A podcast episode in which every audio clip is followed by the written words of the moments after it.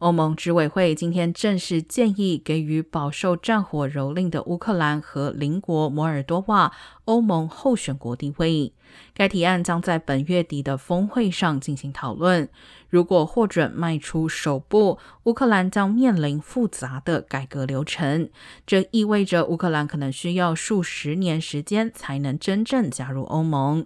欧盟执委会主席冯德莱恩强调，进入下个阶段的正式谈判前，各成员国应该理解，乌克兰将持续进行一系列重要改革，以成为欧盟候选国。他指出，乌克兰需要进行司法改革，同时也要加大力道，彻底根除猖獗的贪腐问题，并遏制权贵人士的影响力。